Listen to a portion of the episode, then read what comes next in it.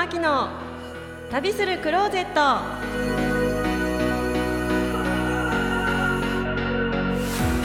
皆様こんにちは。本日は12月の1日いかがお過ごしでしょうか？この番組は毎回ゲストをお迎えして旅にまつわる話を中心に心の中のクローゼットを開けて旅に出かけたくなるようなそんな気分をお届けする番組です。はいもう今月12月に入りましたね。もう早いもので1年間終わってしまいます。あのね12月なんですけれどもあれこんなに12月あったかかったかなっていうような暖かい日があったりなんかもうすごいあもうこれは年末だっていうようなもう寂しいもう寒くてどうしようもない日があったりねもう未だにこの寒暖の差っていうものにね体が慣れていかない12月なんですけれどもあのいつもちょっとあの前半のこの自分の一人喋りのところで旅のお話をさせていただいているんですけれどもあの今日あの私は少し今心の中の、まあ、旅についてといいますか、まあ、どこか最近ちょっとどこにも行けてなくてですねあのそんなお話をさせていただければと思うんですけれどもあの今現在私がお手伝いさせていただいている NPO 法人についてお話しさせていただければと思います。あの子ども食堂ですとかあの食料配布をあのしているような NPO 法人でしてあのフードバンクさんというあの、まあ、食料の倉庫みたいな役割をしてくださっているあのフードバンクさんの、えー、フードバンクタマさんっていうところに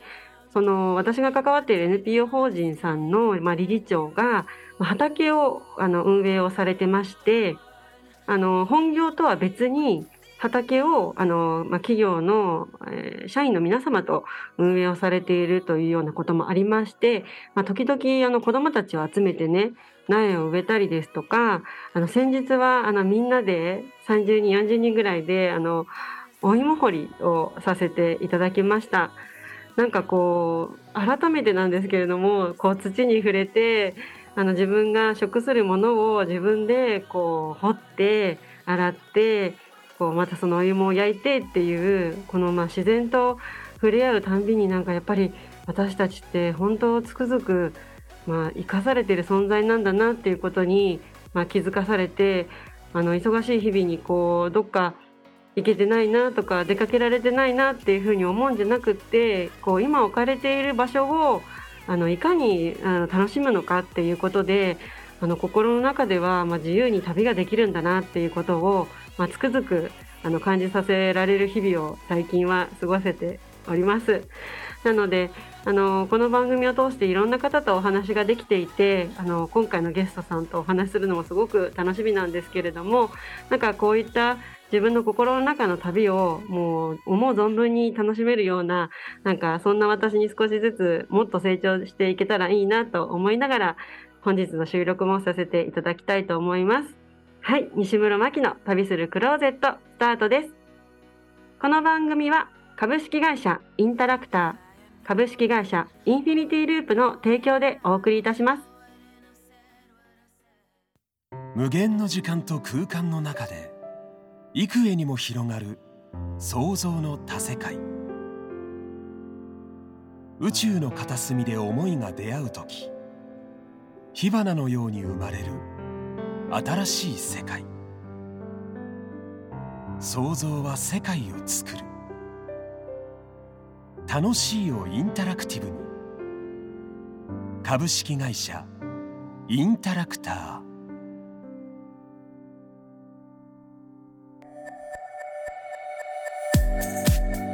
はい始まりました。本日のゲストは谷中多工房さん、高添義弘さんです。よろしくお願いいたします。はい、あ、高添義弘です。よろしくお願いします。台東区、え谷中銀座で、えー、谷中多工房というたこ焼き屋さんをやっております。よろしくお願いします。えー、谷中多工房さん、あの少しあのお話を先ほど聞かせていただいたんですけれども、なんかもともとあのアパレルをされていたのが急にたこ焼き屋さんにあの転身をされたということでなんかあすごいあすごい生き方が変わったなっていうような印象があったんですけれども実際たこ焼き屋さんやってみていかがですか？そうですね。あの、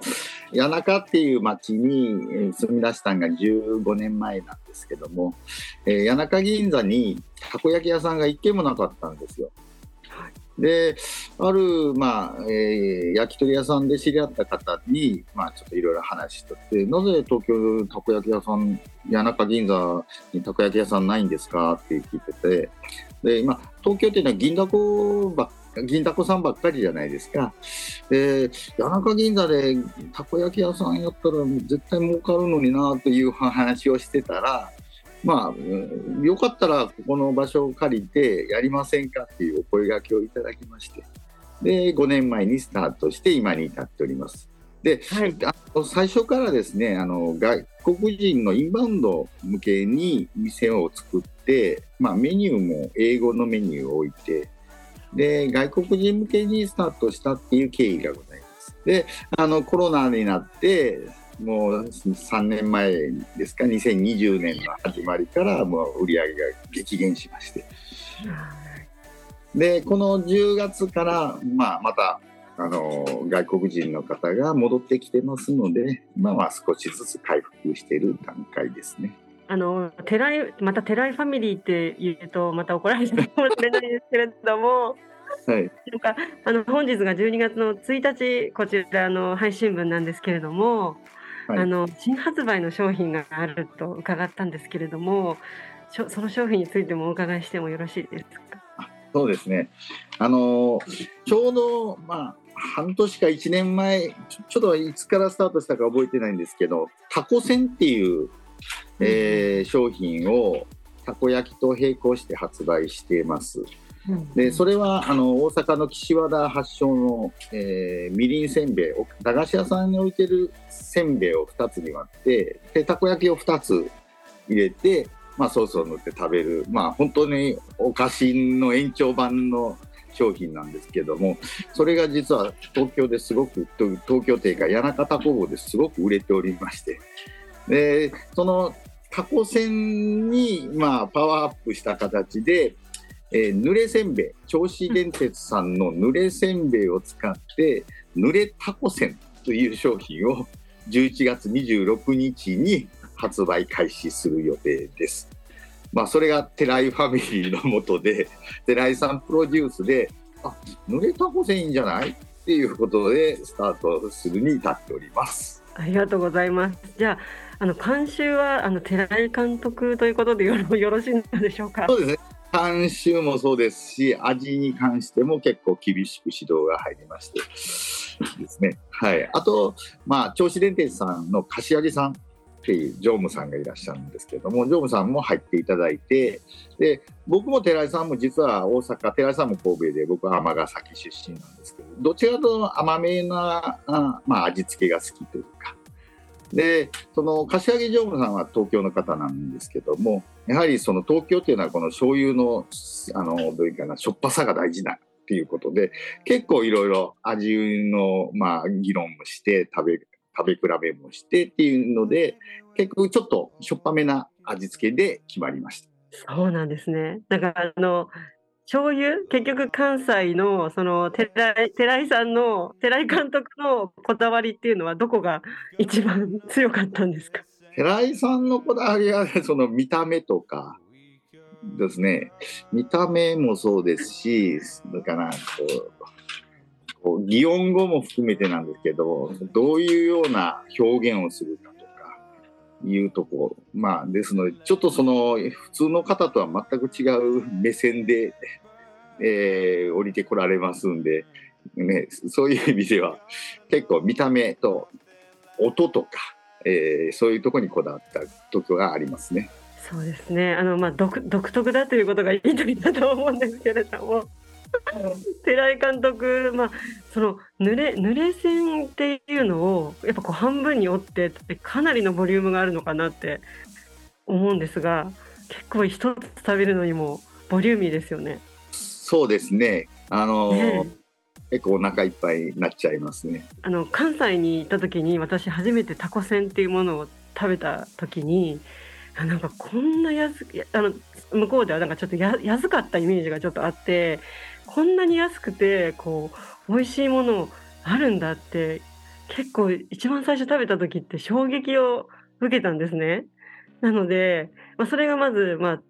日暮里で食べられるっていうことで、で、また今度、その濡れ線っていう新しい視点の、そのまた濡れ線、濡れ線たこ焼きが食べれるっていうのが、またすごいちょっと伺うと言いますか、あの食べ食べにぜひ行きたいなって思ったんですけれども、これもうすごいですね。じゃあ人気商品間違いなしですね。そうですね。おそらくあの爆発するんじゃないかなというふうに思っております。気合い入れてやってます。はいあのあちらの銚子電鉄さんの方でも販売はするんですか？これあのその日暮里のこの谷中タコ坊さんだけ限定の商品なんですか？えっと、これはどうしてもそのたこ焼きがベースでありますので銚子電鉄さんでやる場合ですと向こうにたこ焼きの店を出さないとできませんのでこれは谷中タコ坊の限定になります。そうなんですね。じゃあそれこそいいですね。ここでしか食べられないグルメ 谷中タコ坊さん。えー、なんかすごい飯食べに行くのが楽しみになりました。そうです、ね、ありがとうございます。はい、あのいっぱいずっとあのお話をちょっとこう長くしてしまって前半がこれで終わってしまうのがちょっと残念なんですけれどもあの後半はこう旅するクローゼットですので旅のお話を聞かせていただければと思います。後半も引き続きよろしくお願いします。お願いします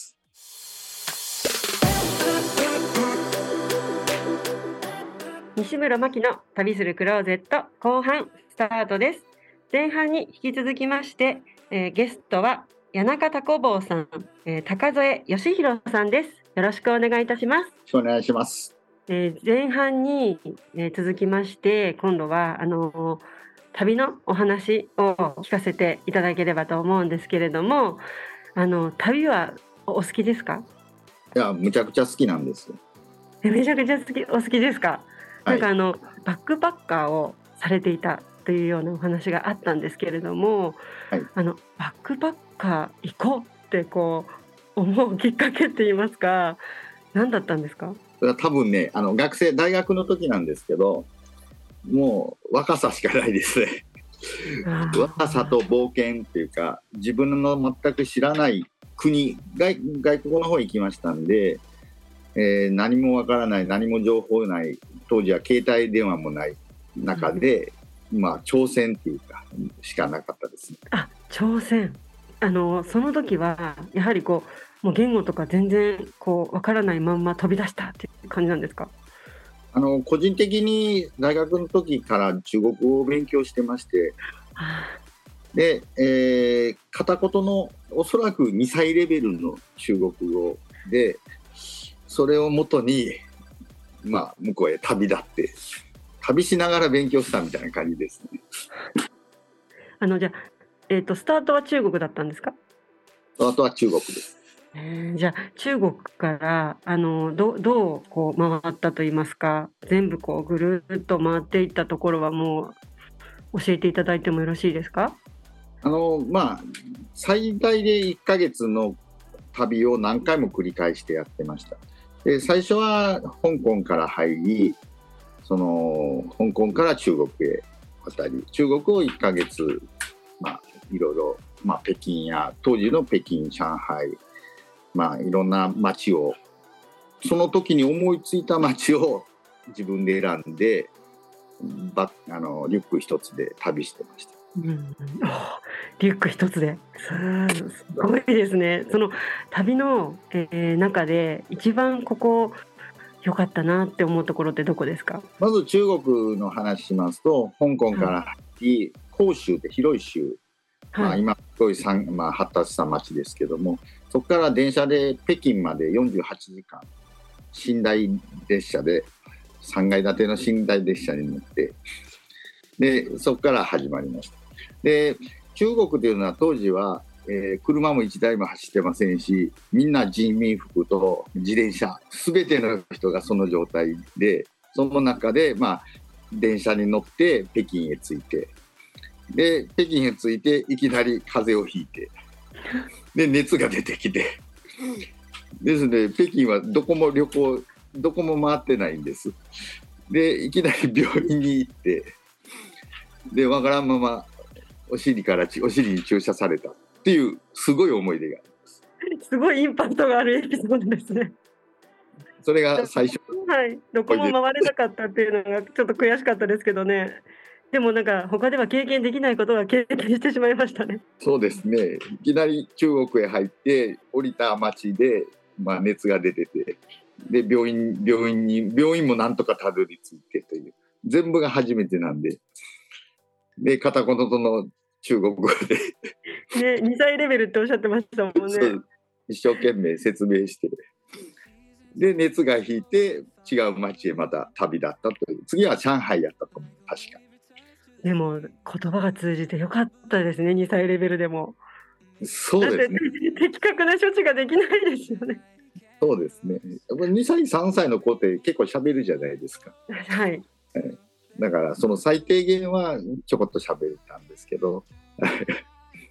すごいバックパッカーの始まりから。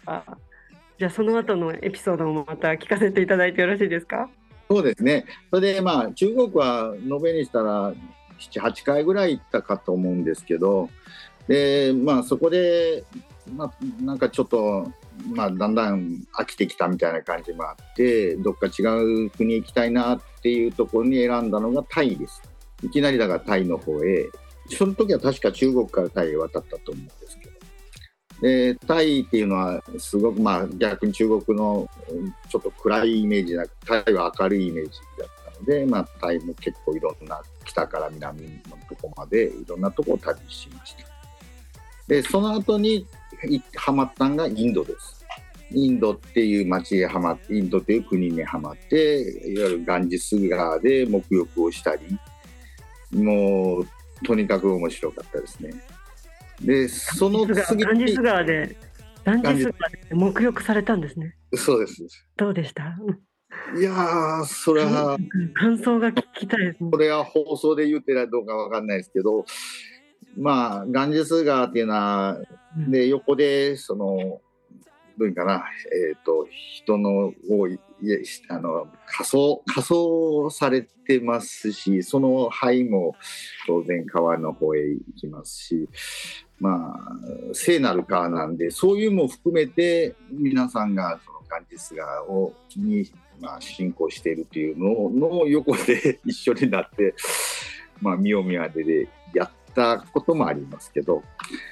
うんなんとも言えない感じですねそれは。そうですよね。もう経験、日本ではもう絶対経験できない、本当生と死といろいろなことを考えさせられる、きっと川に沐浴をするっていうだけで考えさせられるんだと思うんですけれども、そうですねあすごいなあ、すごい経験されて、ちょっと羨ましいですね。そうですね。はい。で、その後に最終的にハマったのがネパールです。うんでネパールは、まあ、トレッキング、トレッキングって言っても5000メーター、5500メーターまで登れますので、それにやっぱりすごくハマってしまって、インドとネパールっていうのは、あのパッと見たら雰囲気、あのインド人とネパール人って似てるんですけど、またちょっと全然違うところがありまして、まあ、あのネパールの方がもっとおっとりゆったりしてるのが性格の方がすごく多く。でそこのエピソードがすごい面白かったのが、まあ、ネパールは2回延べにしたら5回行ってるんですけども新婚旅行もネパールを選んだんです。で奥さんはいやいや、まあ、いやいやついてきたみたいな感じなんですけど。で最初ちょっとええ格好してまあこんなんガイドつけなくても登れるやんってみたいな感じでそのトレッキングはじトレッキングでも山登りに近いようなけどね始めた行ったんですけど、えーいきなりですねその、まあ、朝6時出発して18時間16時6時だからゆごめんなさい朝6時出発して夕方の5時ぐらいまで人に誰も会わなくなってしまってもういきなり道に迷ってるんですね。うんですごいもう途中でだんだん焦ってきてもう山の中入っていってますんでもう完全に迷子になってしまいました。でまあ嫁さんもねもう真っ青な顔しながらついてきてましたけど、えー、夕方の5時ぐらいに、まあ、山の中腹のとこで鶏を持った青年に会ったんですたまたま本当にたまたまですもう完全に迷子になってるんで鶏を持った青年に会ってまあその時も彼も英語も喋られないしどうにかことは通じないんやけどもう迷子になったっていう話をしてその彼のいる村へ連れて行ってもらうそれがいきなりですね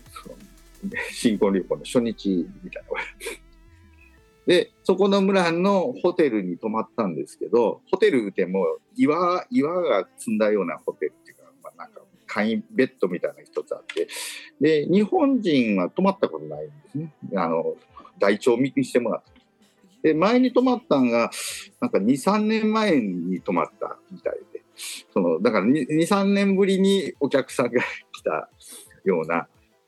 ホテルじゃないですか、こうバラックというか、なんかそういうところで泊まったっていうのが覚えであって、その夜にそのお兄ちゃんといろいろ話をして、で日本語を教えたり、いろいろしてたんです。で、次の日の朝ですね、そのお兄ちゃんが、おはようって来て、もうそれがもうすごく感動で、もう忘れられないです。今でも覚えてますね。25年ぐらい前ですけど。でやっぱりそういうねコミュニケーションを取る楽しさまあ、冒険の、ね、行きつにこういうような出会いっていうのが、まあ、今でも感動で覚えております。えー、なんか言葉と言葉が通じるっていう瞬間もやっぱり感動しますよね。なんかしかも日本語でね教えて、ね、次の日もう早速実践というかなんか喋ったら喜んでくれるかなって思ってくれたのかと思うとまたそれも嬉しいですね。そうですねでそこからまあ次の日は、まあ、ちゃんとガイドさんそこで雇って山へ登っていくんですけど、まあ、最終的には 5000m を超えるとこまで登ってやっぱりすごくもう感動しましたね。そのガイドさんを雇わないで登ってで、まあ、その青年に会えたから、まあ、その村に行けてってあったじゃないですか後々見返した時ってもう完全に迷子になってたんですか？完全迷子です危なかったですそうなんです。あの本当にそうなんです。新婚旅行で人誰も会わないんですから。誰もいないんですね。そうです。だから別に日本みたいに村電波電波が通ってるわけじゃないし、その携帯も当然ないないんで、その村が転々としてるわけでもないので、もう完全に何も誰ももの会わないという、そういうのを経験しました。奥様過酷だったろうな。いや多分。ねでもそこがスタートで、まあ、人生ここからスタートこの人と頑張ってやっていこうって思ったでしょうね。まあそうどうかそれは すごいなんかもうすごいエピソードがたくさんありすぎてもう後半も終わって死んでしまうような状況になってしまいましてあのあのせっかくですのであのお店のご紹介ですとかあの新商品のまたご紹介を最後にあのぜひリスナーの皆様にしていただければと思うんですけれどもお願いいたします。はい、えー、お店の名前は谷中タコ坊です、えー、谷中銀座商店街に入って、えー、だいたい真ん中辺のところを脇道に入るとこにございます。すごくまあ小さな店ですけども、えー、谷中銀座が食べ歩きっていう街ですので、まあ、そこにちょうどマッチした感じで、えー、一生懸命頑張ってあの販売しております、えー、11月26日発売の予定の濡れタコせんべいですけども、えー、銚子電鉄さんの濡れせんべいと谷中タコ棒の、えー、たこ焼きをマッチした、えー、新しい商品になりますのでぜひ皆さん食べに来てください。お待ちしてます。はいありがとうございました。本日のゲストは谷中タコ棒の高添義弘さんでした。ありがとうございました。ありがとうございました。それではえー、次回は12月の15日お会いいたしましょう。西村真希の旅するクローゼット。最後までお聞きいただきありがとうございました。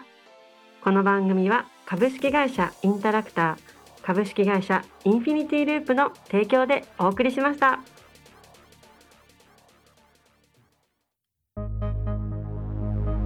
その男の仕事は相互関係を生み出すことだ。影響し合う人と人をつなげ社会に波紋を広げていく。プロフェッショナルとは専門家であるということだ。株式会社インタラクター。